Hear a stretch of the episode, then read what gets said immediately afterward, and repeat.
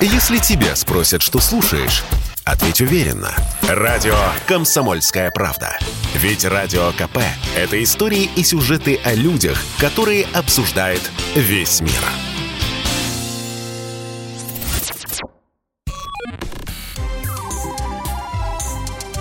Не отключайте питание радиоприемников.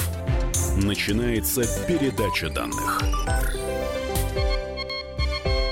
Здравствуйте, друзья! В эфире передача данных. Меня зовут Мария Баченина. В гостях у меня сегодня врач по спортивной медицине женского мини-футбольного клуба «Аврора», автор и ведущая YouTube-канала «Приемная спортивного врача», спортивный психолог Екатерина Брынцева. Екатерина, здравствуйте. Здравствуйте, Мария. Российская фигуристка Анна Щербакова это уже всем известно, завоевала золотую медаль в женском одиночном катании на Олимпийских играх в Пекине. Александра Трусова стала серебряным призером. Россиянка Камила Валиева лишь на четвертом месте. Бронзу взяла японка. Ну, места действительно распределились неожиданным образом, потому что золото прочили 15-летней Камиле. Мисс Совершенство, гениальная фигуристка.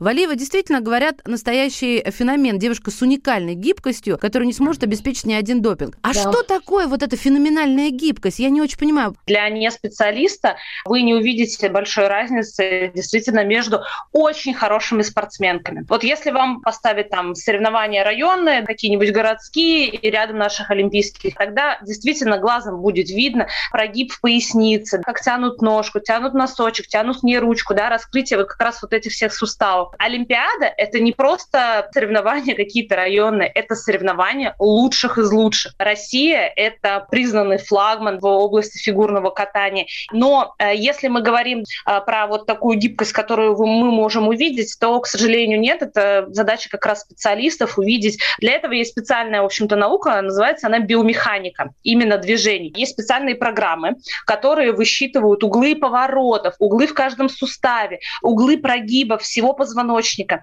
И вот тогда можно сказать, да, а вот здесь вот был такой-то угол, здесь угол больше, здесь был, а здесь для девчонок угол меньше. Угу. Эти программы используются, в общем-то, в подготовке сложно-координационных видов спорта. Элитная группа. В чем секрет его успеха? Все в курсе, как бы, да, как должна проходить подготовка. Что должен быть адекватный тренер, тренер, причем не по фигурному катанию, тренер по УФП, реабилитологи, это целая команда, медицинский штаб, э, биомеханики обязательно сейчас в э, сложно-координационных видах спорта. Без них не бывает. Посмотрите на наших девчонок, у них определенное соотношение туловищ, прям видно, что ноги такие длинные, достаточно бедро мощное от колена до тазобедренного сустава. Мы не увидим здесь каких-то коротеньких очень девчонок, девчонок, и не увидим очень длинных, да, таких вот. Хотя именно длинные, как баскетбол, волейбол, Именно у них на самом деле самая большая гибкость. Но этого для фигурки мало. Мало обладать одной гибкостью. Нужно еще силой вот этого толчка, рывка для того, чтобы и отталкиваться сильно, для того, чтобы были как раз эти четверные. И стабилизироваться потом на этом. То есть такие супергибкие со стабилизацией у них намного хуже. Длинные ноги, то достаточно ну, короткое тело, да, для того, чтобы... Опять, это все дело центру тяжести. Это все про биомеханику на самом деле движения.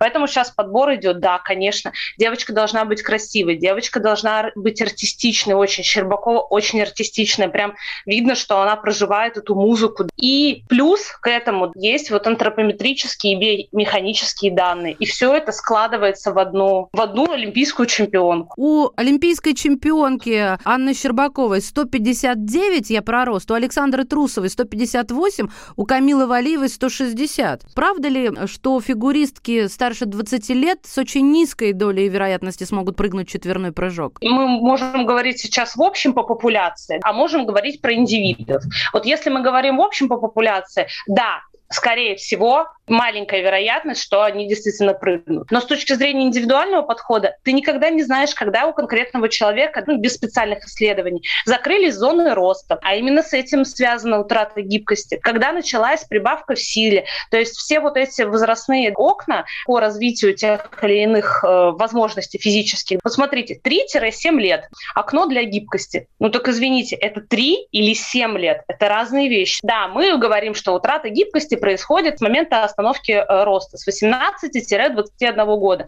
Но вот для конкретного человека это 18 или это 21? Поэтому так говорить, что все там не смогут в 20 лет прыгнуть четверные, я думаю, в этом и смысл спорта, что кто-то в 20 лет обязательно прыгнет четверной прыжок. Конечно, на какое-то время, возможно, два цикла Олимпиады мы потеряем красочность. Но с другой стороны, у юношей и у девушек есть свои собственные юношеские Олимпийские игры, про которые очень мало кто слышит. Очень здорово для юношей и девушек повышать красочность как раз и смотрибельность, узнаваемость юношеских Олимпийских игр. Разделить детей и взрослых. А то, по сути, у нас что на юношеских Олимпийских играх, что на Олимпийских играх одни и те же э, лица по фигурному катанию. Одни да? и те же дети. Одни и те же дети, совершенно верно. Поэтому здесь я э, не против введения возрастного ценза. Самой пожилой была Мэтч Сайерс, ей было 27, но это был 1908 год.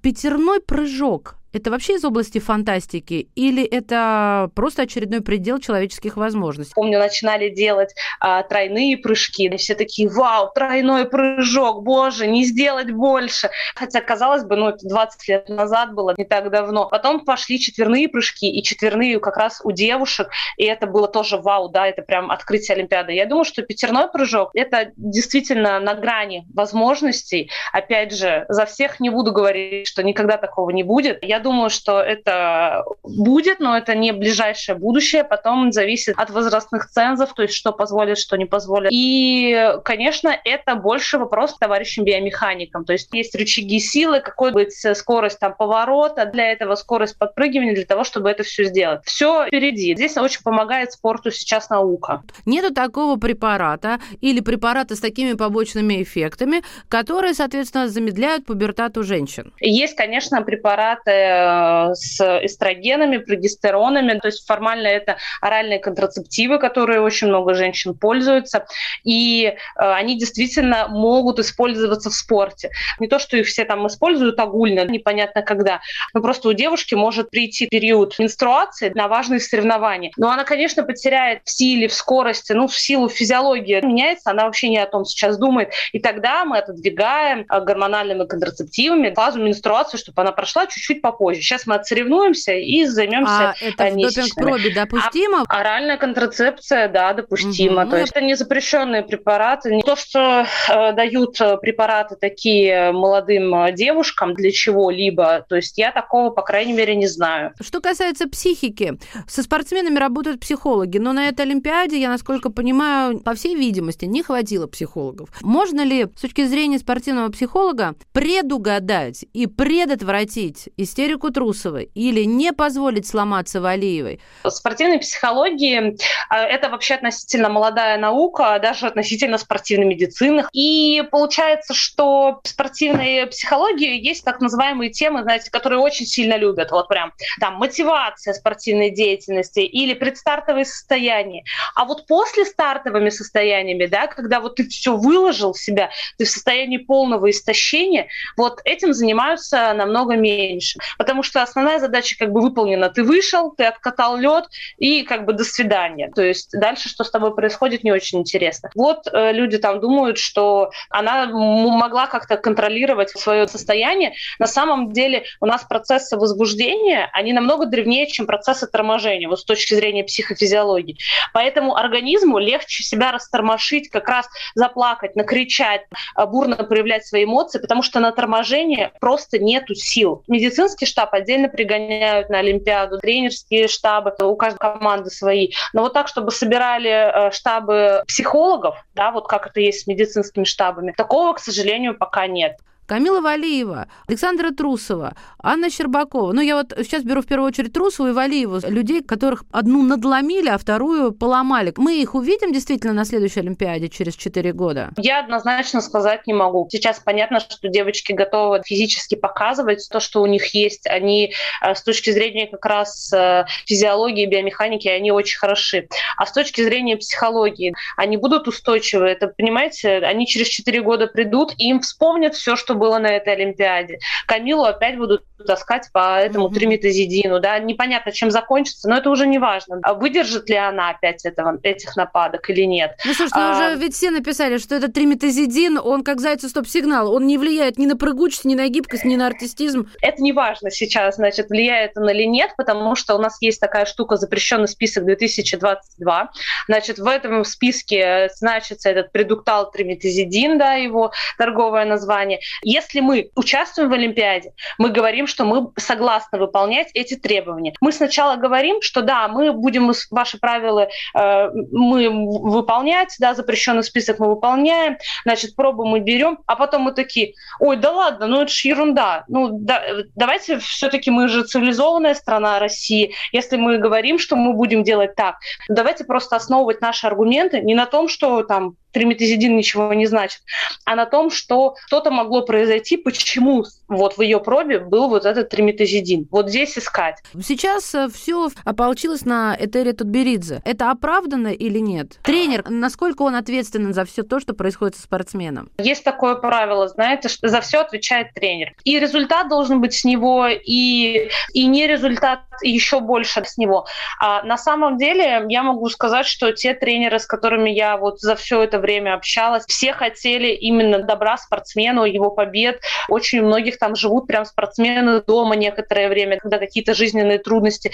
То он мать, отец, старший брат и сестра в одном ключе. Думаю, что искать виноватого здесь тоже не очень верно. Давайте думать, как улучшить ситуацию, а не тыкнуть в кого-то, и этот человек самый плохой. Но как она может быть самой плохой, если, если ее деятельность эффективна? Мы видим первые места, видим вторые, видим хорошие выступления. Так что здесь я точно не буду ее обвинять. Это сто процентов. Врач по спортивной медицине женского мини-футбольного клуба «Аврора». Автор и ведущий YouTube-канала «Приемная спортивного врача». Спортивный психолог. Екатерина Брынцева сегодня была в передаче данных. Мы прервемся буквально на несколько мгновений и вернемся к этому разговору. Если тебя спросят, что слушаешь, ответь уверенно. Радио «Комсомольская правда». Ведь Радио КП – это самые оперативные и проверенные новости.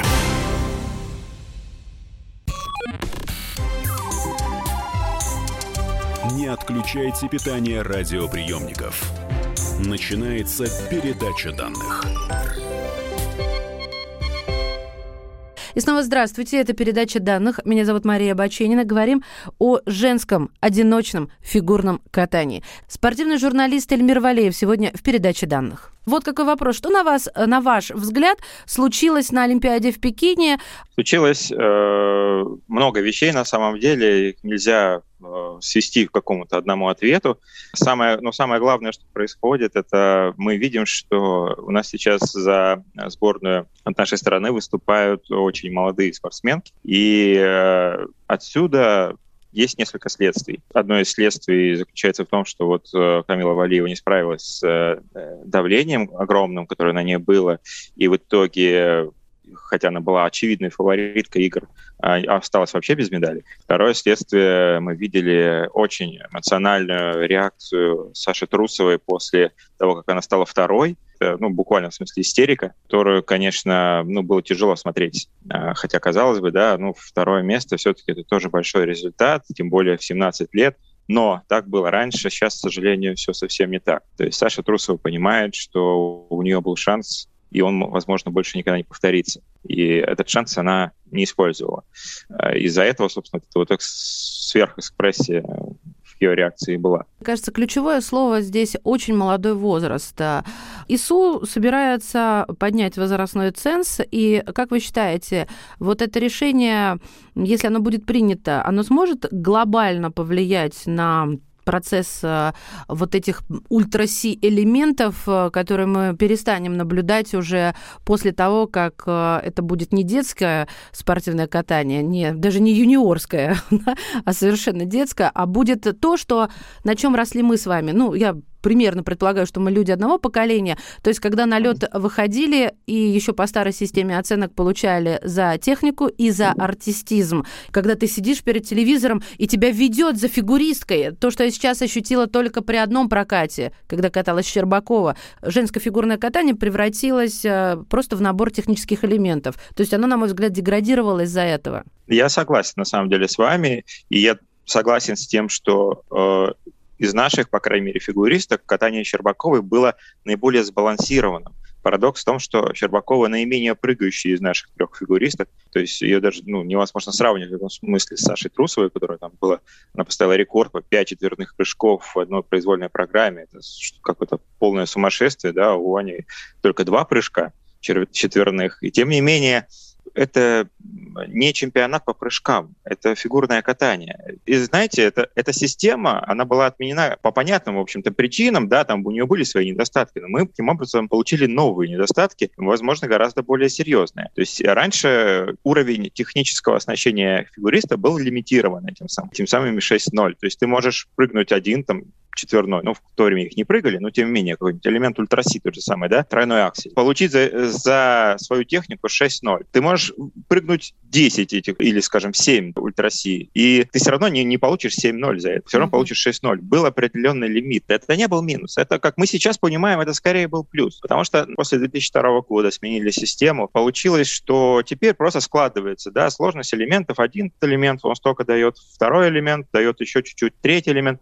Получилось выгодно разгонять вот эту вот линию, количество элементов, сложность элементов, и все начали гнаться за ними. Как следствие, стало ясно в какой-то момент, ну, по крайней мере, это ретубериты стало это ясно, что тогда лучше использовать девочек, потому что девочки в силу своих физических э, кондиций до полового созревания имеют большое преимущество перед взрослыми женщинами именно в смысле исполнения сложных технических элементов. Не фигурного катания вообще, а именно сложных технических элементов. В этом разница. Поэтому тот прокат, который мы сейчас видим, он очень сильно отличается от того, что мы видели а, в 90-е, например, годы. И ну, я не могу сказать, например, что в 90-е годы я чувствовал какой-то недостаток да, в технической программе или вообще в фигуристах. Все с ума сходили. Да, были на самом деле прецеденты в 80-е годы, когда некоторые фигуристки, японские в частности, да, сделали очень сложную программу, очень сложный элемент, и они все равно не побеждали потому что этого было недостаточно.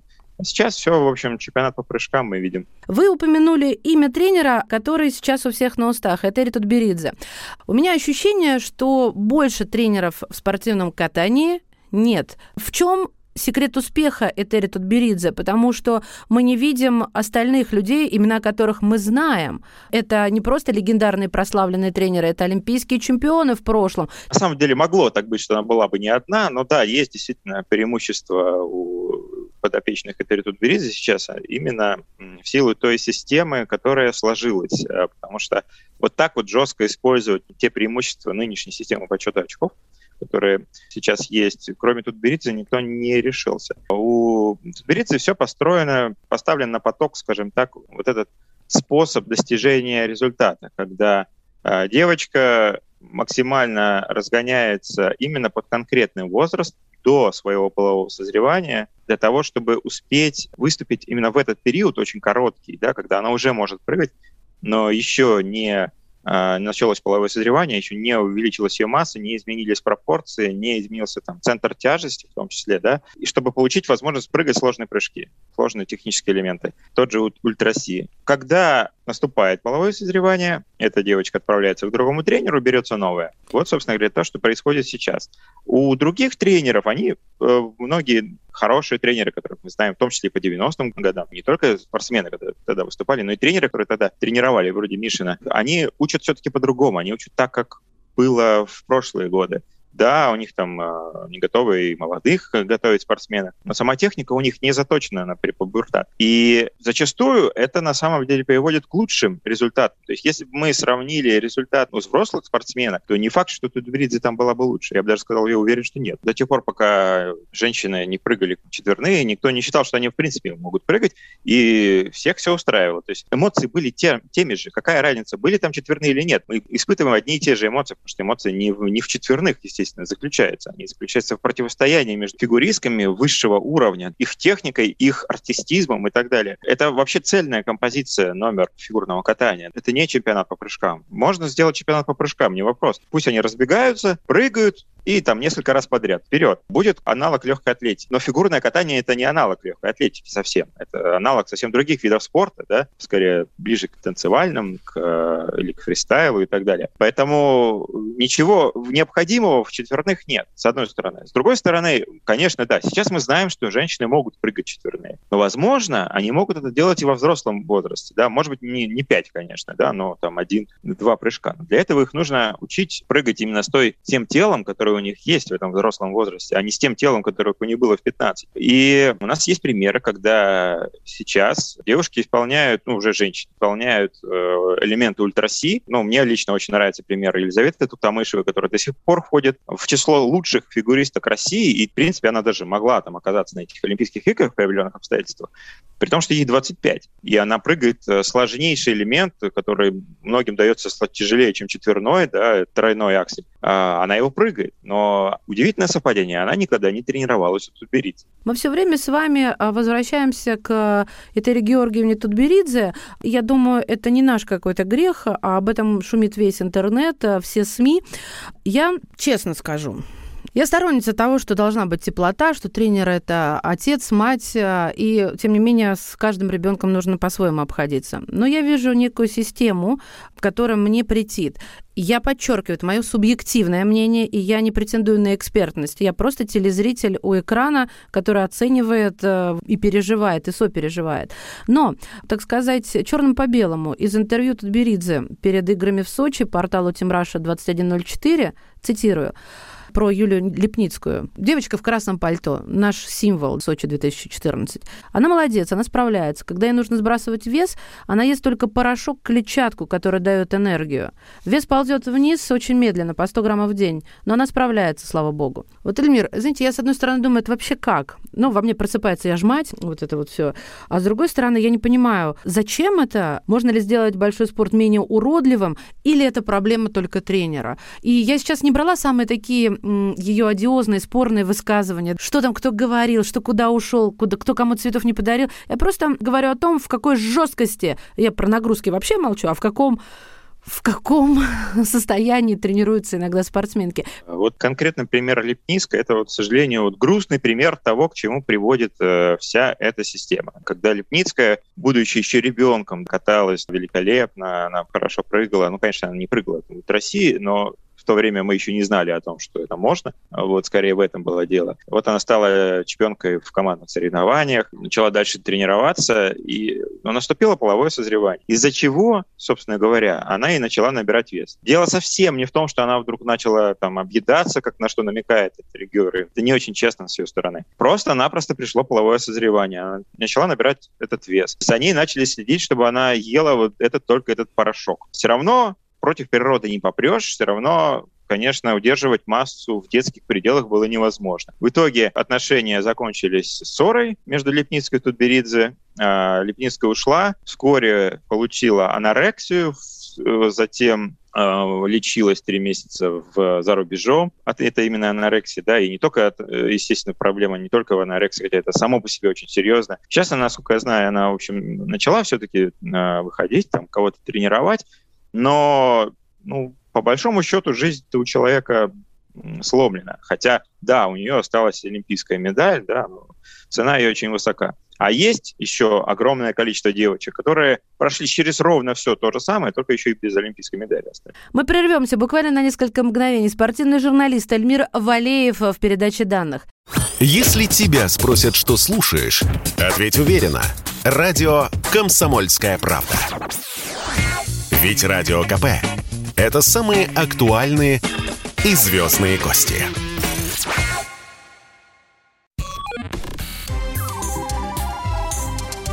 Не отключайте питание радиоприемников. Начинается передача данных.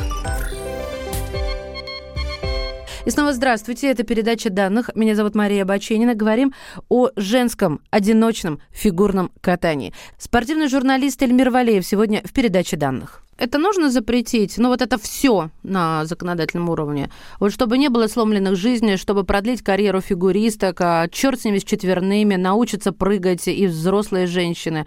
На мой взгляд, есть простой совершенно аргумент. Профессиональный спорт – это работа. Использовать детский труд как известно, в любых работах запрещено. Почему это не, не запрещено в профессиональном спорте, для меня, например, не совсем понятно. Это ровно то же самое. Они там пропадают по 12 часов в день. Они вообще всю свою жизнь на это кладут, не ходят в школу, не, не ходят на улицу гулять, ни с кем не дружат. Они целыми днями пропадают на катке. И все это ради того, чтобы мы с вами посмотрели и порадовались тому, что у нас есть медали. Забыли через несколько да. лет, а некоторых мы даже вообще не знаем. Я еще раз подчеркиваю, что мы видим только вершину айсберга. У этого айсберга есть огромное совершенно основание из десятков других девочек, которых мы не знаем никогда. Но они тоже через все это прошли. Просто у них не получилось. И причем не получилось не потому, что они недостаточно талантливые или они там плохо работали, а потому что у них этот самый пубертат наступил раньше, и они не успели. Если сейчас будет сдвинута это наконец-то граница, если можно будет выступать на профессиональных соревнованиях, условно любительских, ну, Олимпийские игры, чемпионаты мира и так далее, только с э, взрослым уже женщинам, с 18 лет или хотя бы пусть даже с 17, это будет совсем другая история. Ну, пожалуйста, если вы такие замечательные э, тренеры у нас, то, пожалуйста, вот вам условия, да, новые. Тренируйте женщин. Для тренера ведь на самом деле, если он правда он лучший, но должно быть примерно все равно, да, он все равно, это же для всех будет правило, все равно должен оказаться лучше. Мы слышали о том, что говорит Трусова, я больше не выйду на лед. Понятно, что это нужно делить на 16, это, это, это был взрыв, и ей он был необходим. Меня так возмутило высказывание ее коллеги, американского фигуриста, который сказал, это такой позор. Следующая Олимпиада.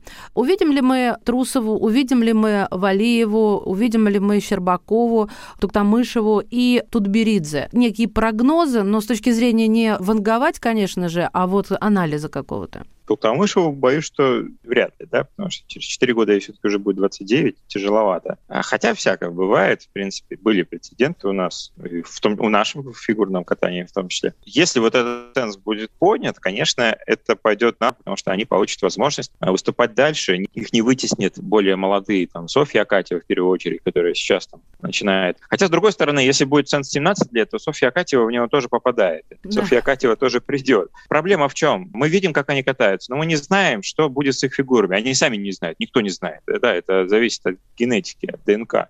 Если все изменится в смысле фигуры у той Трусовой, ей придется заново учиться прыгать. Как у нее это получится, никто не знает. Сейчас она прыгает великолепно, она лучшая по прыжкам в мире. Она об этом знает, и, собственно, та истерика, которую мы видели, она, в общем, именно отсюда, да, а, потому что этого ей не хватило. Она пошла в банк сделала все, что могла, но осталась очередной раз без золота. Надо сказать, что не только на Олимпийских играх, она же и чемпионаты не выигрывала. После юниоров она не выиграла ни один серьезный чемпионат, из-за чего, собственно говоря, вот эта истерика и была. Не только из Олимпийских игр. Она понимает, что вот этот весь этот двухлетний цикл, который у нее был в условно взрослом катании, да, с 15 до 17 лет, когда она во взрослых соревнованиях прошел зря. Возвращаясь к словам как раз этого американца, знаете, почему он так сказал? В американских школах э, спортивных не только в фигурном катании, во всех, там, плавании, что угодно. Специально есть психолог, который занимается конкретной совершенно вещью. А, он должен убедить, объяснить